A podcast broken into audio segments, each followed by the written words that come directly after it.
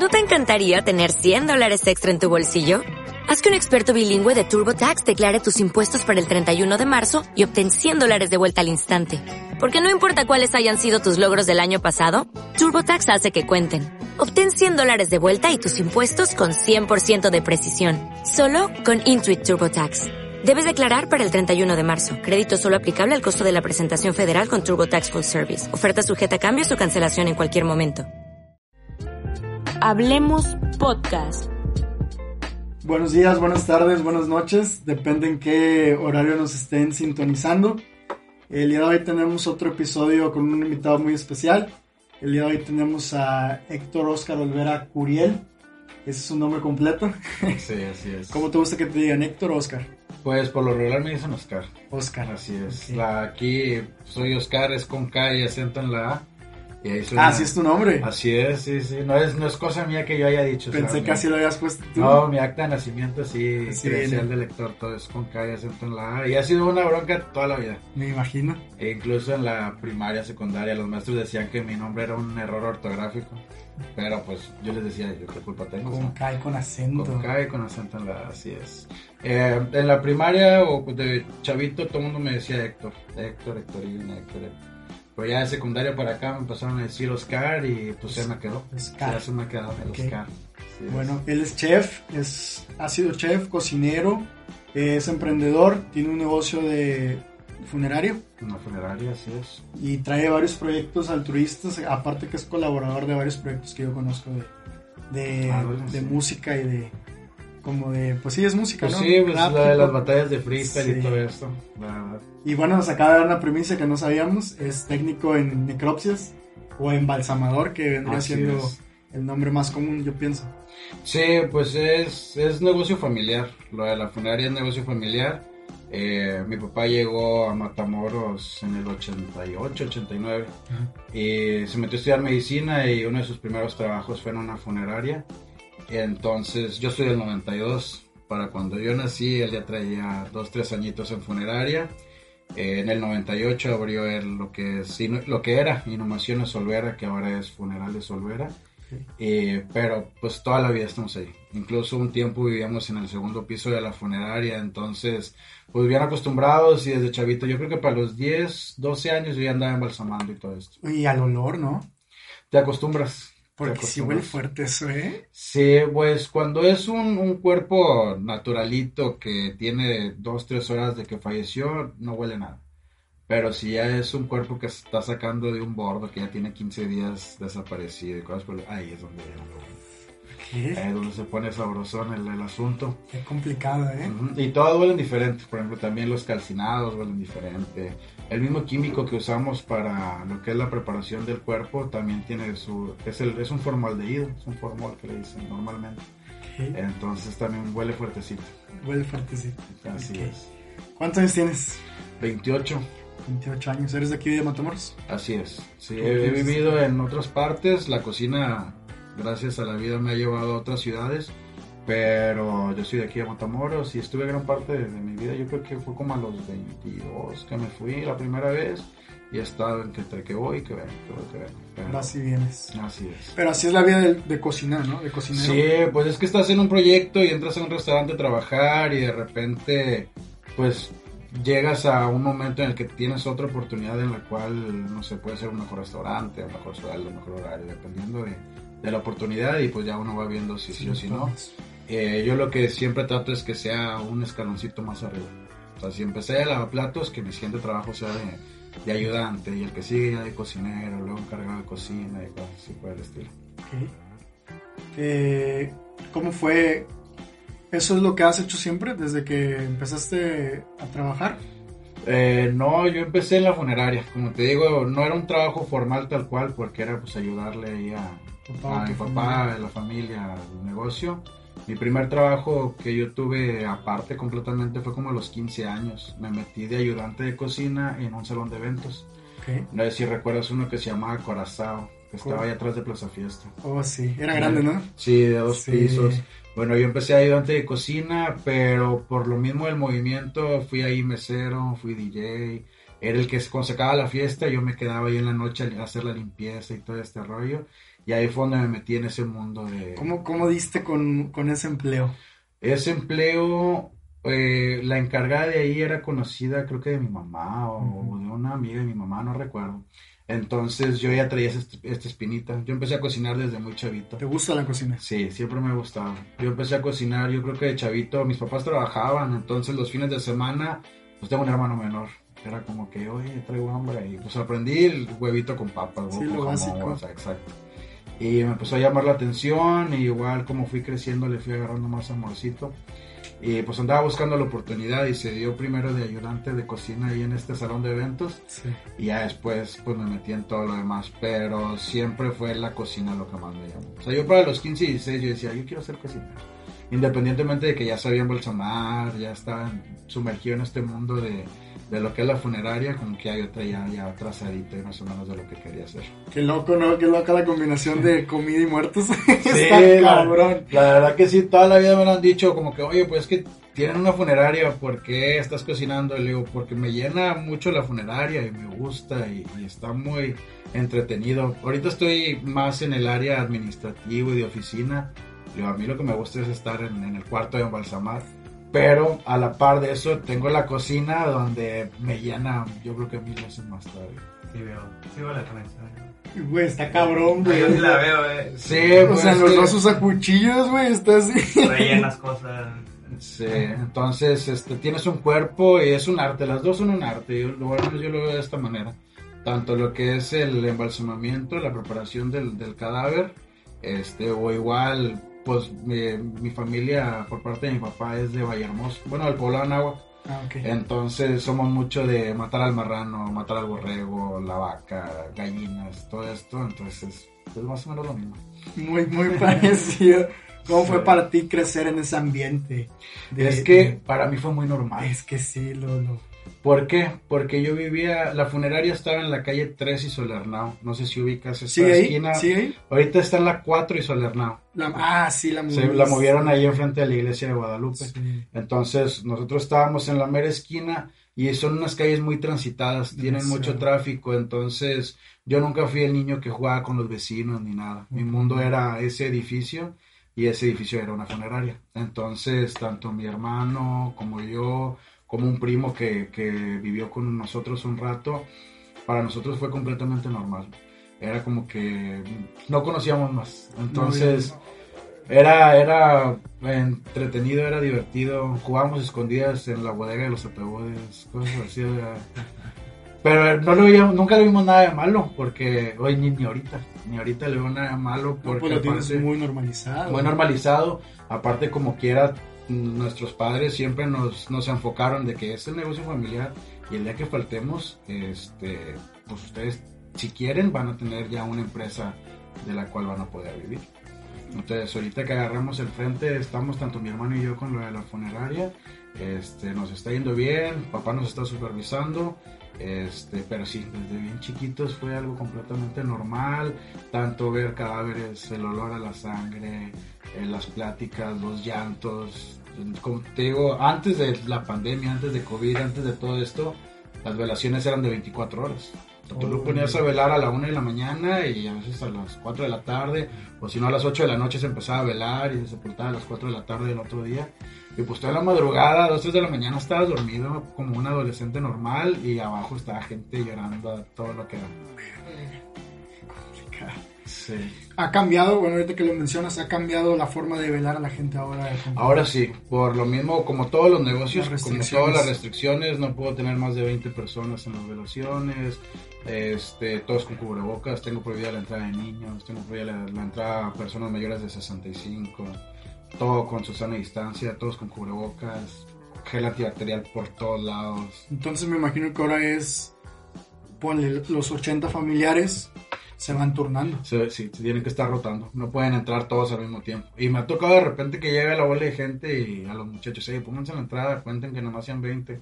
Y si son más, discúlpenme bastante, entendemos la situación Y es lo que le digo yo a la familia, entendemos la situación, entendemos el dolor, entendemos el... O sea, tenemos ya 20 años trabajando en esto. Sí, tienes que tener algún tacto. En... Sí, entonces sé lo que están sintiendo, pero también entiendan que si ustedes rompen mis normas, a mí va a llegar Codepris y me va a multar o me puede hasta cerrar el, el negocio. Y le digo, yo no puedo permitir eso. Sí. Y pues ya al principio batallamos. Ahorita al principio lo que fue, que te diré, marzo, abril, mayo, todavía se batalló. Pero ahorita ya la gente ya más o menos entendió cómo está el cotorreo. Porque no nada más somos nosotros, Sí. el cine, los restaurantes, los parques, en todos lados están Sí. estas restricciones. Y ya la gente ya se la cree. Porque sí, al principio nos tocó mucho de que, ah, es que el COVID no existe. Ujú. Pero pues como estábamos nosotros en la fila, en la primera fila viendo todo, dijimos, no, esto sí existe y viene fuerte. Les tocó a ustedes, ¿verdad? Sí.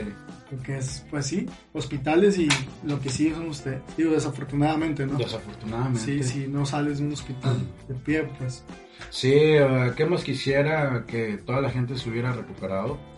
Eh, tuvimos la suerte, o no sé cómo llamarlo, de que al menos ninguno del equipo de trabajo se ha enfermado o se enfermó durante la pandemia.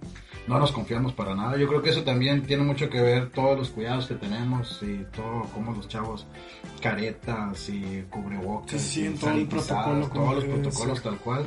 Hasta ahorita ningún chavo se me ha enfermado, este, pero sí ya la gente ya sabe más o menos cómo está todo. si es complicado, mi papá le dio. Y, Algo bien Y reves. afortunadamente, pues tuvimos la fortuna de que se recuperó. Qué bueno. Pero sí, es.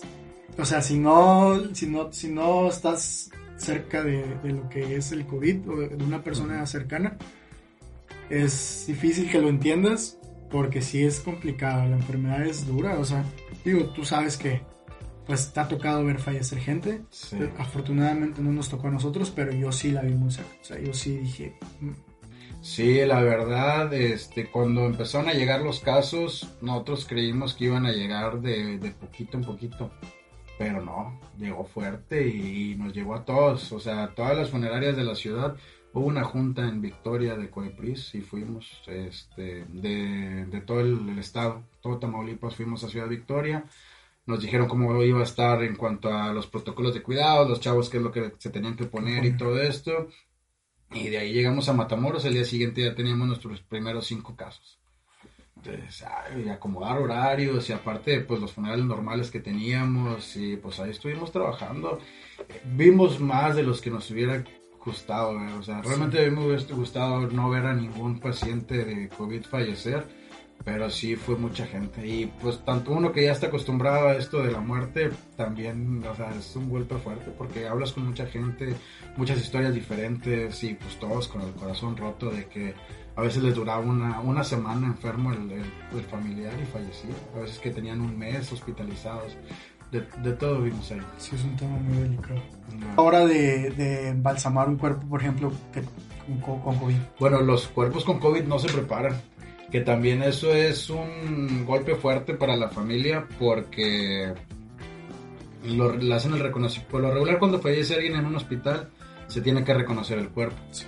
Entonces, pues es presencial, lo estás viendo, te abren una bolsa donde ves a tu familiar. Pues aquí no, aquí te enseñan una fotografía. Como el riesgo de que te puedas contagiar es muy alto, tanto como para los trabajadores del seguro, como para los agentes funerarios, como para la familia, te enseñan una foto. ¿Es tu familiar? No, pues sí. Entonces, entra la carroza, eh, bajan el ataúd, se pone el cuerpo en el ataúd dentro, o sea, dentro de la bolsa, no lo ves, nada más tiene el nombre grabado. Se cierra el ataúd y te vas directo al panteón. Y en el panteón nada más llegas, sepultas, tapan y vámonos todos, porque no puedes estar más de 15 minutos ahí en el panteón.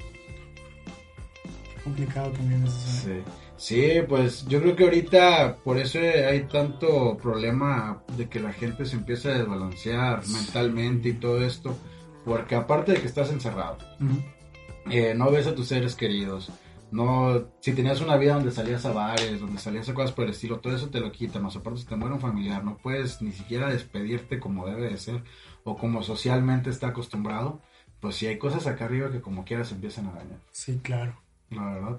Pero pues es el protocolo que nos dan. O sea, la gente a veces nos han ofrecido hasta dinero y es como que no, oigan, no, o sea, este es el protocolo y es para no enfermarnos nadie. O sea, no hay cantidad de dinero que vaya a pagar de que se me enferme un muchacho y, se, y me fallezca. Ya no, es suma bastante, pero no, no se puede. Y es algo que, algo que estás diciendo que es también complicado, o sea, ellos con tal de despedirse de la persona, están sí. arriesgándose a, a- a igual enfermarse, Ujú. o sea, sabiendo el, el riesgo, o sea, Sí, hubo una familia que eran 10 hermanos, señores ya todos creo que estaban arriba de los 50. Cuando llegaron la primera vez había uno renuente, otro que sí, que no. Bueno, pues de esos fueron 6 los que fallecieron de COVID. de la misma familia. Sí, eran 10 hermanos, fallecieron 6. Cada nada más, en cuestión de 2-3 meses. Entonces ya llegaba la historia, ¿se acuerda de- del señor de rojo que decía que no creía? Ah, sí, sí me acuerdo. Bueno, pues él es el que vamos a sepultar. Y ah, caray, hace tres semanas estaba aquí conmigo este señor. O sea, ya tiene meses de esos, pero sí, cosas por el estilo. sí. Nos tocaba ver. Qué complicado. Ujú. ¿Tienes alguna experiencia fuera de lo normal, Paranormal. ajá, de, de en la funeraria? Fíjate que es un tema recurrente, pero a mí, a mí en lo personal, me pasó algo que se le llama que se te sube el muerto. Ok. Eh, La parálisis Del sueño. sueño, sí. Tengo mi- ma- mis papás, mi hermano, primos, trabajadores, ellos me han contado de que, por ejemplo, en el edificio donde estaba la funeraria, se decía que era una casa donde una muchacha, la típica historia, es que se suicidó en el baño porque la iban a casar con un ranchero. Y otra que había sido un kinder y que un niño se había muerto. Cosas, historias por el Que estilo. todos los kinders están construidos sobre un cementerio. Sí, todos, ¿no? todos. Sí, payaso en el baño, ¿sabes? Sí, ándale. Entonces, ellos sí cuentan historias y lo, lo interesante es que, por ejemplo, todos los que veían un niño, veían un niño con una camisetita de béisbol con un 32.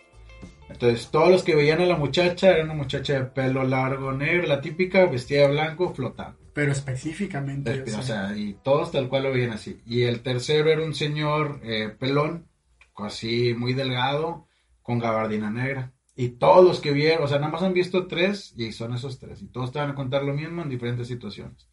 Hubo una vez que yo estaba en la funeraria, yo tendría como unos 18, 19 años, estaba chavito. Y ese día, por alguna extraña razón, estaba completamente solo en el edificio. O sea, arriba en la casa no había nadie. Creo que mis papás habían salido de la ciudad.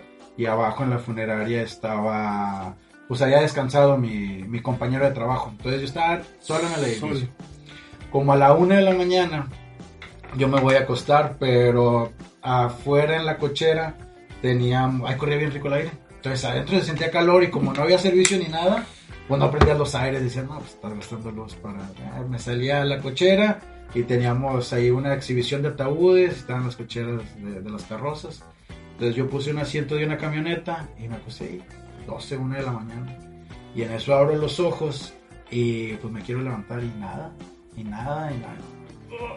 sí, estás- Entonces en eso siento como si me agarraran la cabeza así y me la jalaran hacia abajo del asiento. Y dije, no, ya valió madre.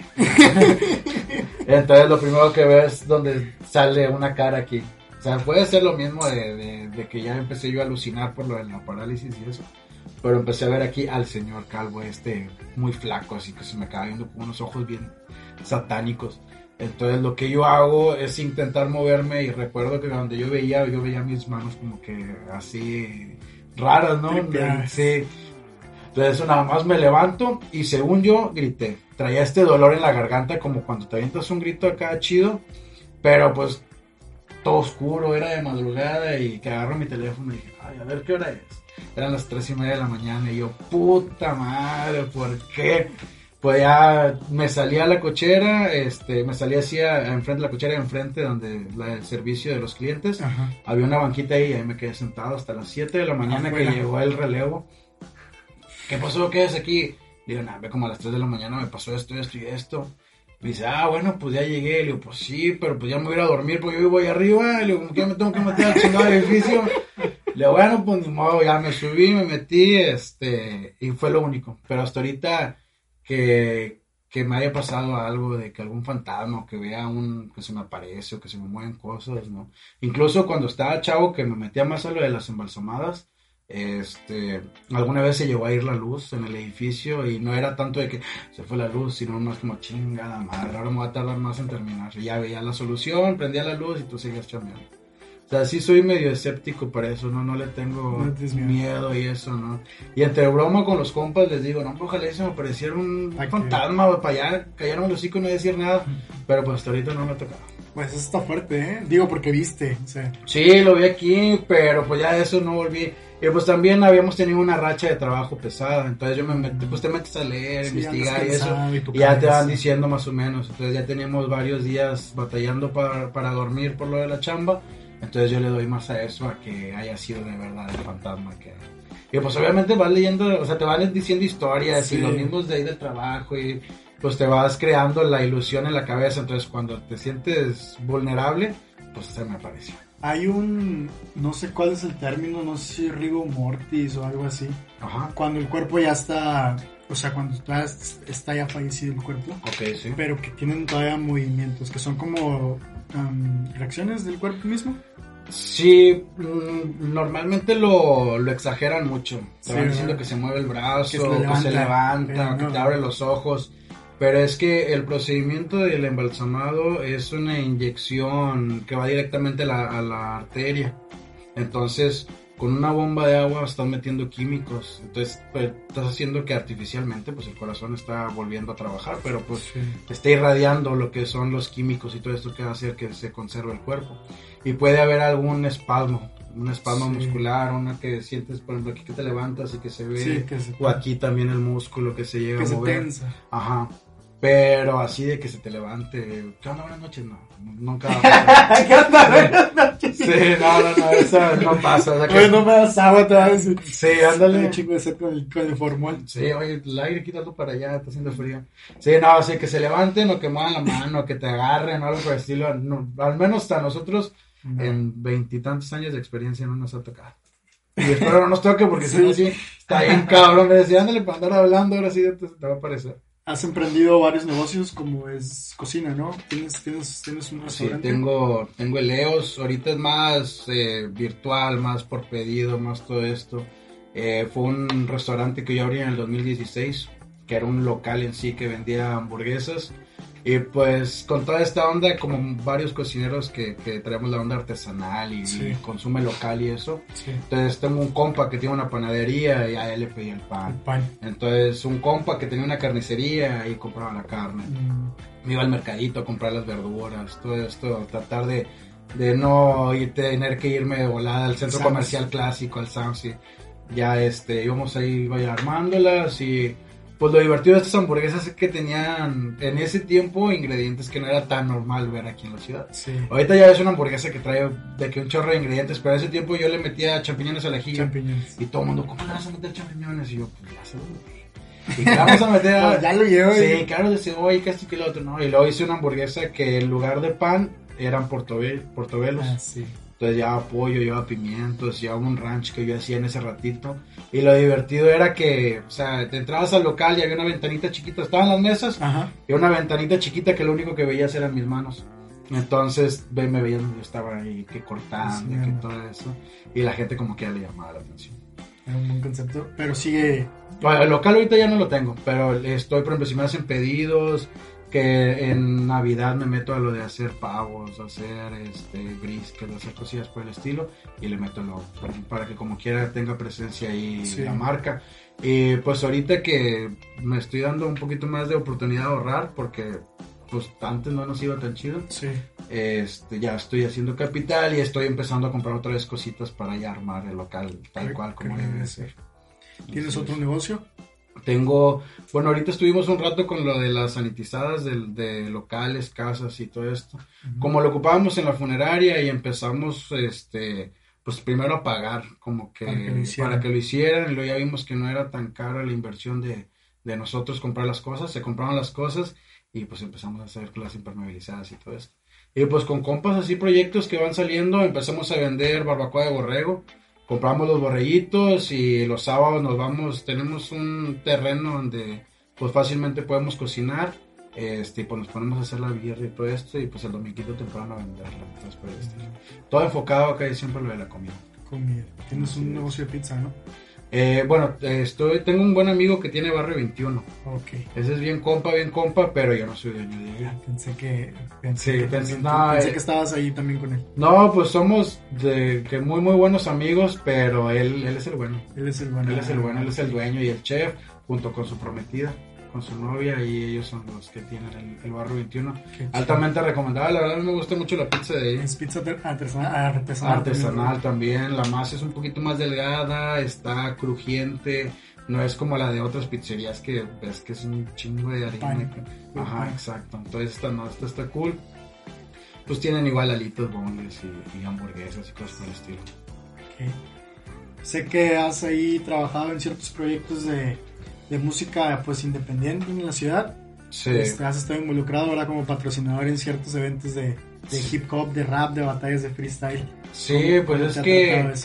Pues estuvo padre, la está, está padre. De, conocí lo de las batallas por ahí de 2014, 2015. Igual las que te salían en Facebook y eso. Sí. Y empecé a ver de, pues que la FMC de Argentina, Sí, que la de España, grandes. las grandes.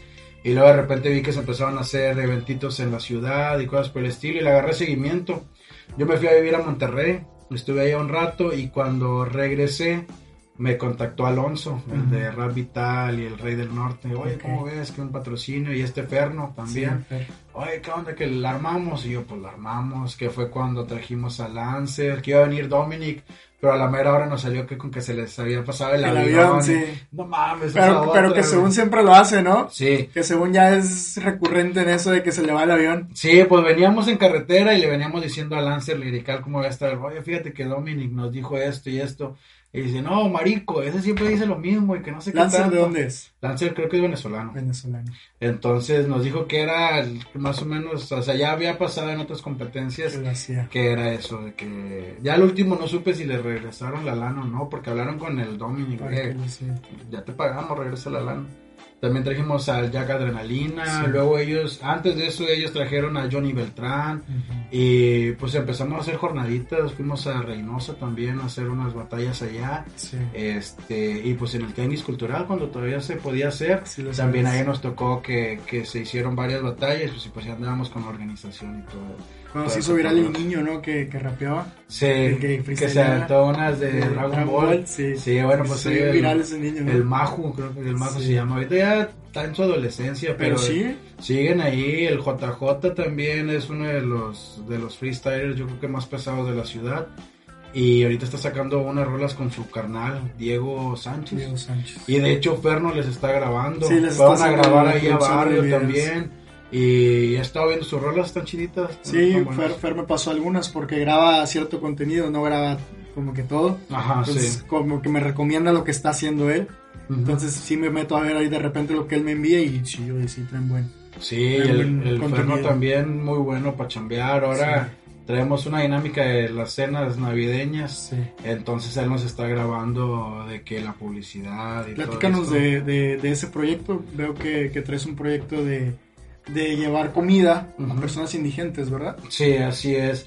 Se acercó conmigo una gran amiga también, Andrea Prom. Este, Ella tiene una asociación que se llama Abriendo Caminos. Entonces, oye, este, ¿cómo ves si hacemos algo para la gente este, en situación de calle de, de la ciudad? Oye, pues estaría muy bien. Hay que hacer unas cenas. Ya me mandó más o menos la idea que traía. Y le digo, mira, ¿sabes qué? Pues vamos a hacer 100 cenas. eh, vamos a cobrar 150 pesos por cena. Entonces tú compras la cena y va, se le va a entregar a alguien que está en situación de calle. Va a ser una un pastel de carne, puré de papa, pasta, ensalada, postre y un botecito con agua, pero una, una buena ración. Entonces va a llevar un mensaje positivo y esta, esta cena este, es a favor de y tu nombre, Miguel. Ok. Entonces, eh, esta es la idea. Igual la gente que, de los mismos que compran cenas y ese día nos quieren ayudar a repartir, también pues agradecidos. Entonces, Y ahorita ando, yo le hablé a Benny, que es el de Barrio 21, Ok. y tengo otro compa que es este Arturo Salas, que tiene la cocina de Don Arturo, que es, com- es comida fusión entre chilanga y norteña. Sí. Quesadillas, pambazos, este, guaraches, cosas. está, está muy chido, se lo Sí se ve, yo.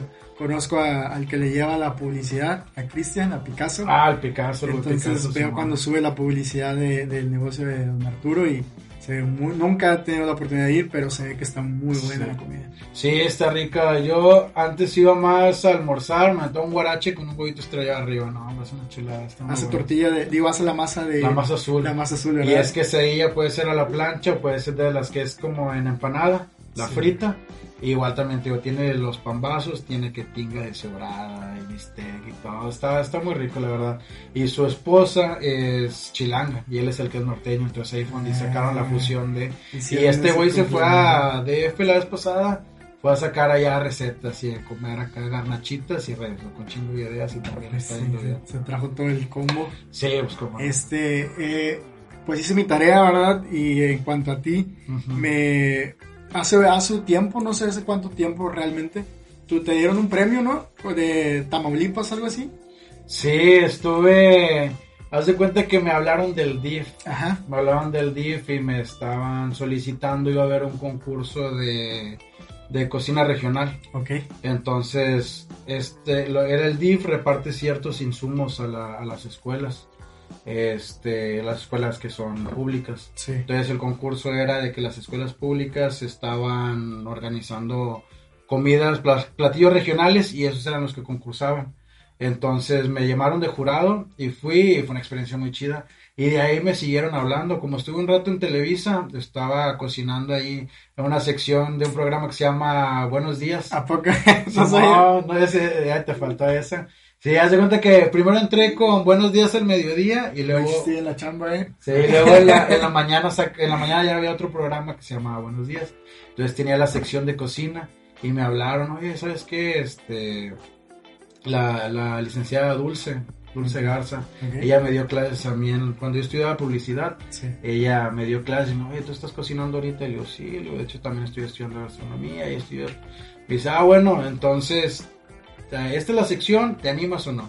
Yo le digo, la verdad, mire, no soy chef, soy cocinero y voy empezando. Incluso ahorita en mi trabajo, yo era, creo que ayudante de cocina todavía. Sí.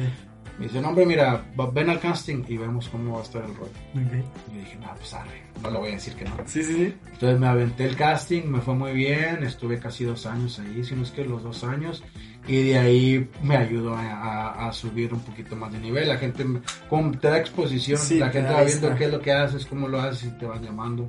Eh, di clases en el Villa Feinet de un curso extracurricular, se llamaba Espacio Gourmet.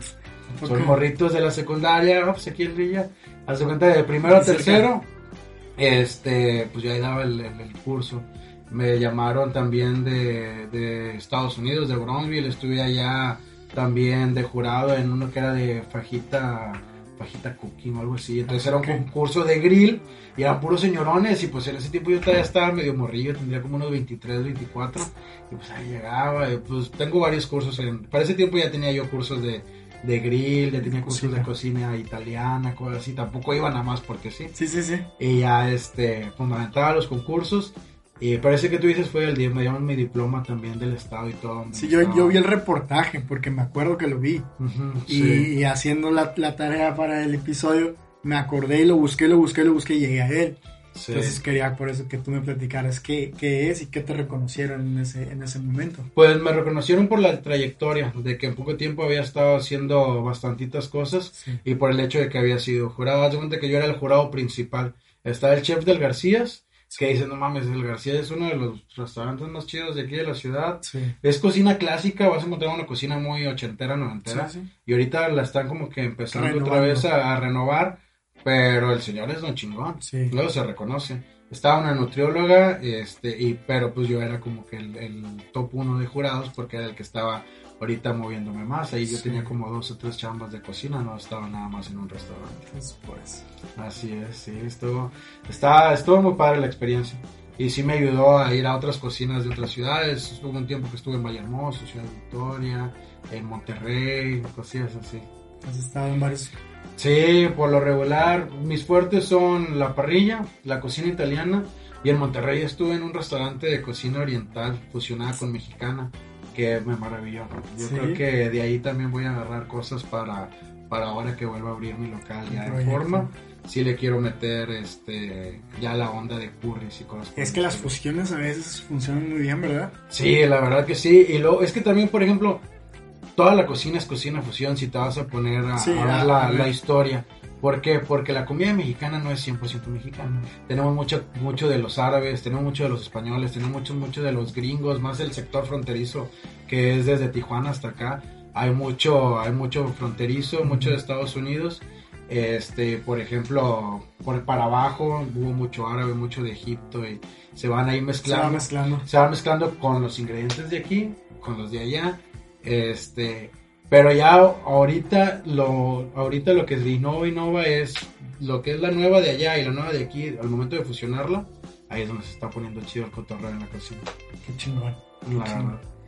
Bueno, pues yo creo que ya abarcamos lo que son los proyectos y a lo que te dedicas. Así Este, es. por esta ocasión, pues nos encantó que vinieras, que nos platicaras un poco de lo que haces. Y voy a hacer el cierre con unas preguntas que hago al final. Claro, claro, claro. Entonces, no, no. ok. Dale, dale. Eh, ¿Cuándo fue la última vez que lloraste? Buena pregunta, ¿eh? Eh, Duré un buen rato. No, no sé qué se debía, la verdad. Supongo que traía ahí unas bronquillas internas. Yo me acuerdo que la última vez que había llorado fue cuando falleció mi abuelo paterno. Yo estaba como en tercero de primaria. Ya tiene rato. Y me había tocado de que pues, te rompe una chava, te, te ponen el cuerno, no sé, se te muere algún otro familiar y no me había tocado. Pero hace como un año adopté un perro, un pitbull. Le puse eh, Cleto Tyson, Satanás Asesino. Chico de nombres, todas, todos se los puse, todos se los puse. Dije, vámonos, le voy a poner todos los Me nombres. gusta, nada más tengo un perro, pero tengo seis nombres. Le voy a poner Sí, todos. era un pitbull, un pitbull negro. Yo tuve una situación en mi adolescencia donde un pitbull blanco me mordió. Me mordió aquí el chamorro, me mordió en el pecho me mordió esta mano. De hecho, esta mano de repente hasta calambritos me da. Yo estaba en la prepa, estaba ahí en la salle. Sí. Entonces, pavor a los perros, pavor, pavor a los perros. Eh, y dije, si algún día tengo un perro, quiero un pitbull, pero lo quiero negro. Y un día yo estaba dormido, me marcan, oye, ¿quieres adoptar un perro? Y digo, ¿qué perro? Es un pitbull negro, jalo, sí. Fui por él, digo, nada más quiero ver cómo, cómo responde, ¿verdad? Entonces, ¿Ya estaba grande o qué? ya tenía dos años. Oh, ya. Tenía dos años, más que tuvo broncas. Me dicen, es que mordió al perro de un vecino. Le digo, ¿quieres que adopte un perro que ya mordió a alguien? Le digo, bueno, vamos a ver qué tal responde. Pero en cuanto llegué, el perro de volada se puso bien, bien, este, cariñoso conmigo y nos veamos muy bien. Que lo subo a y dije, vámonos. Eh, lo tenía en donde te digo que cocinamos la birra y todo eso. Es un patio, tiene alberquita y tiene Ah, techito con asador y eso. Tiene- El perro tenía espacio para hacer lo que quisiera.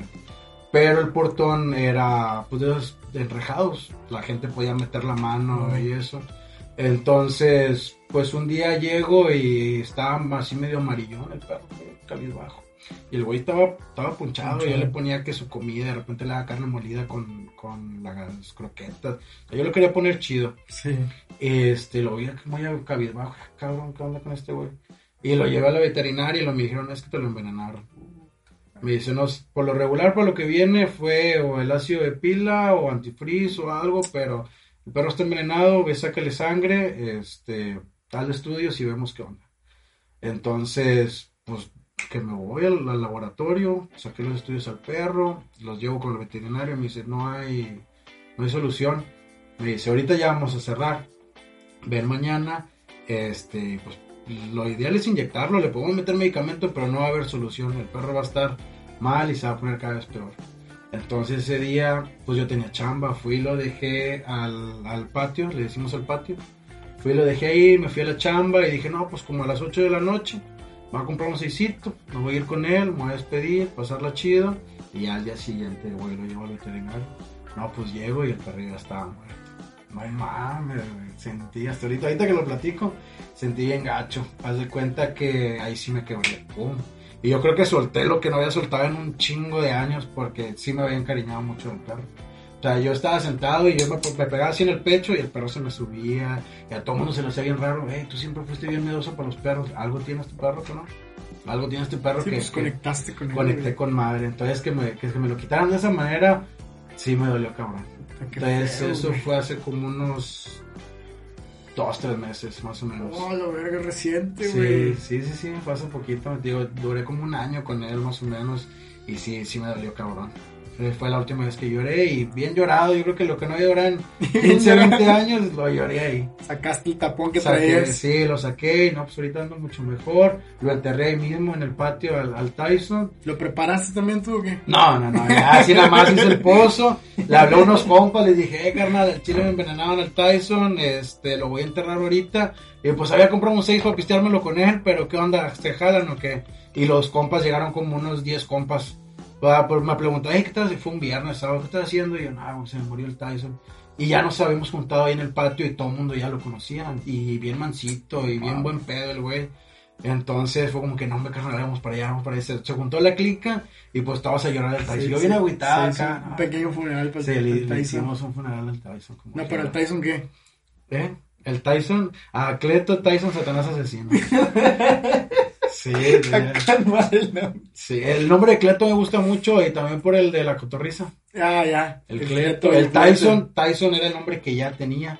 Ah. Eh, y luego el Satanás, pues yo soy bien ateo, entonces siempre le digo a todo el mundo, sí, le digo a todo el mundo de que, ah, sí, soy satánico, y cosas así. Y el asesino, pues don asesino, el de freestyle. El- ya, weón, lo, lo relacioné En inmediatamente que me dijiste. dijiste, güey. Sí, el asesino por Don Master del freestyle, así es. Eres muy fan de, del asesino. Sí, Mago el asesino, ¿cómo es? sí, que dicen, no, está muy, está muy chido todas las batallas, me, me la agarré, la agarré chido y también por el hecho de platicar con otros compas ahí, Está chido. está padre. ¿Qué es lo que más te hace feliz? ¿Qué es lo que más me hace feliz? Qué buena pregunta. Puede ser cualquier cosa, puede ser Pues ahorita que estoy alejada de la cocina, yo creo que eso. Que estés alejado de la Alejada cocina. de la cocina, de- del hecho de estar cocinando, porque duré un buen rato de ser cocinero 24/7. Entonces tenía turnos de 10, 12, 16 Son horas ¿verdad? en la cocina. Entonces ahorita tengo como un año que llegué a Matamoros, año y medio que llegué a Matamoros y estoy en lo de la funeraria. Por cuestiones familiares me tuve que, que venir para acá. Entonces yo creo que cuando me meto a la cocina como que se me olvida todo. Incluso cuando ando estresado o encabronado o cosas por el estilo, ¿saben qué? Me voy a comprar ingredientes y me meto a una cocina me pongo a cocinar. Entonces me hace muy feliz eso, me hace muy feliz estar con mi familia, con mi madre, cotorrear con papá. Hay mucha gente que ya no puede hacer eso. Eh, con mi carnal, con mi hermano tengo muy buena relación. Yo creo que convivir con ellos está, está chido. Eh, ahorita estoy saliendo con una chava, entonces pues estar con ella también está de lujo. Excelente. Así es. ¿Qué es lo más importante para ti? La familia. La familia es lo más importante. La familia, este, y verlos crecer, o sea, crecer uno y verlos crecer y crecer en conjunto. O sea, si dicen que, pues yo, yo soy de Rincón Colonial, de allá por la Puerto Rico. Dicen que uno puede salir del barrio, el barrio nunca va a salir de uno, pero hay que sacar a los más que se puedan de ahí también. Hay que empujar. Hay que A los que empujarlos a los que puedas. puedan. Entonces yo creo que sí es muy importante. Qué chido, qué bueno. Me encanta, güey. Tienes una idea muy cabrona, güey. Me gusta mucho, güey. Yo te sigo en redes, somos compas de redes. Y, Sí, sí, sí. y me gusta mucho todo lo que pones y como que puedo percibir el pensamiento que tienes y ahorita me lo estás externando, güey. Y qué chingón. Sí, qué chingón. en, en- al menos en mi Instagram sí publico más de lo que ando haciendo yo y eso. Y en Facebook, por ejemplo, ando compartiendo lo de todos mis Sí, compas siempre. sí, como sí, que, sí. Oye, tiene una Sí, oferta. nos has compartido a nosotros muchas Esto y veces. ustedes también. Le digo, pues es que está chido de que. o sea, no tengo los mil likes ni, ni tanta gente No, no, me no, ve, pero... pero- pues igual está chido. Sabes que en algún punto, si tú traes una ideita y que quieres, te la van a compartir. Y lo haces de cora, no tanto por buscar algo a cambio. Lo haces exacto. de cora. Qué chido. Muchas gracias. ¿Qué piensas de la muerte? Esta es una pregunta que le hago a todos los que vienen. Sí. Pero bueno, contigo en especial, pues, ¿qué piensas al respecto? Digo, estás muy en contacto con ella, estás Sí. muy cerca de ella. Yo creo que vivir con y para la muerte te cambia la forma de, de- de ver las cosas y de, de ver la vida. Porque, pues, de eso vi- vivo ahorita, o sea, de eso vive mi familia, de eso tenemos mucho de lo que tenemos. La muerte, pero no lo veo, no lo veo como tanto como un negocio. Nosotros tratamos siempre de darle la mano a nuestros clientes cuando más lo necesita, cuanto más, más desenfocados están, cuando se te nubla por completo. Es que es una situación muy difícil, o sea, Así es. creo que, o sea, eh, eh, va involucrado mucho porque muere alguien, pero hay muchas cosas que involucra el dinero, Sí. eh, los lazos que tenga la familia, si son unidos o no. O sea, y sacan lo mejor y lo peor. Exacto. La muerte saca lo mejor y lo peor de uno porque hemos visto gente que se une después de 20 años Y hemos visto que de repente llegan las tres esposas que tenía el Señor y se hace una trifulca y es como que aprender a separarlo. Pero ¿qué es la muerte para mí? La muerte es un... Pues es una meta, todos vamos para allá. O sea, y tienes que disfrutar dónde estás, qué estás haciendo, este, ser libre, no llegar al libertinaje, pero o sea, tienes que tenerla presente siempre. ¿Por qué? Porque un día vas para allá y no puedes estarte arrepintiendo toda la vida de lo que hiciste o no hiciste. Bueno, hiciste. Así es. Qué pinche perspectiva tan chida tienes. Este, regálanos un consejo que tú nos quieras dar, tanto para nosotros como para la gente que nos esté viendo, en cuanto a, lo- a tu experiencia, en lo que tú haces, en lo que tú eres, Sí. en tanto, puede ser tanto a la cocina, tanto a las situaciones de muerte o cosas así. O sea, algún consejo que nos quieras regalar para alguien que le pueda servir. Claro, pues, pues para, el- por ejemplo, cuando yo decidí estudiar cocina fue una, un golpe fuerte para mis padres, porque pues, la funer- siempre nos vieron en la funeraria. El negocio familiar. ¿no? Ajá, exacto. Entonces, si traes una idea que tú crees que es muy descabellada, pero estás seguro de que esa es la idea y que de ahí vas, date. Date porque no puedes estar viviendo la vida de alguien más. Tú tienes que vivir tu vida, tus experiencias, tus errores, tus caídas, tus metas, porque vas a querer un chingo de veces, pero cuando ya estás ahí arriba dicen, no, hombre, valió la pena cada maldito segundo que lloré, sangré o, o lo que sea. Este, constancia, con mucha constancia, de hacer, si, o sea, si empezaste algo, darle, darle, darle, en algún momento te va a dar frutos. Sí. Este, y pues no sé qué más. Vayan a EOS cuando lo abran. Ok. Sí. Regálanos tus redes sociales para seguirte, tanto tuyas como de tus negocios. Bueno, eh, de EOS, H-E-O-S, tal cual, es el del restaurante. En Facebook soy de los que tienen su nombre completo. Sí, Héctor sí. Oscar Olvera Curiel. Por eso lo Sí. anoté, lo dije al principio, porque Sí. lo tienes todo, güey. Y en Instagram estoy como H Oscar con K punto Olvera. Y ahí, sí, ahí en historias, por lo regular subo cuando estoy cocinando o estoy haciendo ahí. Igual subo fotos de platillos que ando haciendo. Entonces, creo que ya. El Twitter no lo entiendo. Creo que no soy de los que va a tener Twitter alguna vez. TikTok menos, porque siento que son para muy chavitos y me he llegado a meter y digo, no, esto no es para mí. No, no, no, no te metas, güey. No, Sí, no, no, no, le no, encuentro no nada hay nada interesante güey. Entonces me quedo con Facebook, me quedo con Instagram, este, pues ahorita son las únicas que tengo. Ok, correcto. Muchas gracias por haber venido. Gracias por aceptar la invitación. Nos encantó la plática. Sí. Hablamos de muchas cosas que, que nos gusta aquí a producción y a, y a mí. Sí, Entonces, yo creo que a la gente también le va a parecer muy interesante. Sí, cualquier cosa, les digo a ustedes que cualquier cosa que necesiten, muchas gracias por la invitación. Nos tardamos por una cosa u otra Sí, sí, y, sí. y es una de las cuestiones de la muerte, no sabes cuándo y a veces yo programo de que voy a hacer ciertas cosas y me cae uno o dos funerales y ya todo mi día se... donde todo mis días me concentro en la oficina. Sí, vamos a grabar hace como un mes y, Más o menos. también por, por cuestiones de, la funeraria. Sí, lo habíamos estado posponiendo, qué bueno que ya se pudo. La yo sí ya estaba medio ansioso, es que ya quiero ir, quiero ir. No, quiero yo ir. también. Yo pensé que ya no íbamos a querer venir. Como ya habían pasado varias y ya ves que luego quedamos y no se dio. Y dije, no, Sí. yo creo que ya no va a querer. Pero lo bueno que de volada me dijiste que sí, dije, ah. Sí, así es, y eh, lo estuve viendo, vi los episodios, me ataqué de la risa cuando le quitaste el spinner a tu compa, el, el- el ingeniero, no sé Sí. qué. Oye, presta para acá porque se va a escuchar. Es, Dije, es lo "No, que estábamos güey". hablando porque es muy inquieto, entonces siempre quiere tener algo. Sí. Le digo que agarró el teléfono y le estaba haciendo así scroll nada más. Ujú. Digo, ni estaba viendo nada, nada más le estaba dando porque no puede estar como que Sí, así sin hacer nada. Y yo soy igual, pero en esto todavía me, te me medio un poquito. sí, no, también cuando estás algo serio, si buscas la manera, pero a mí nomás tantito que me descuiden y ya, Se fue. ya me fui para Ya se fue el avión. Así Bueno, es. Muchas gracias por haber venido. Eh, estamos en redes sociales como Hablemos Podcast MX, en todas, y pues nos vamos a estar viendo pronto. Él es eh, Oscar Olvera Curiel. Muchas gracias, nos vemos.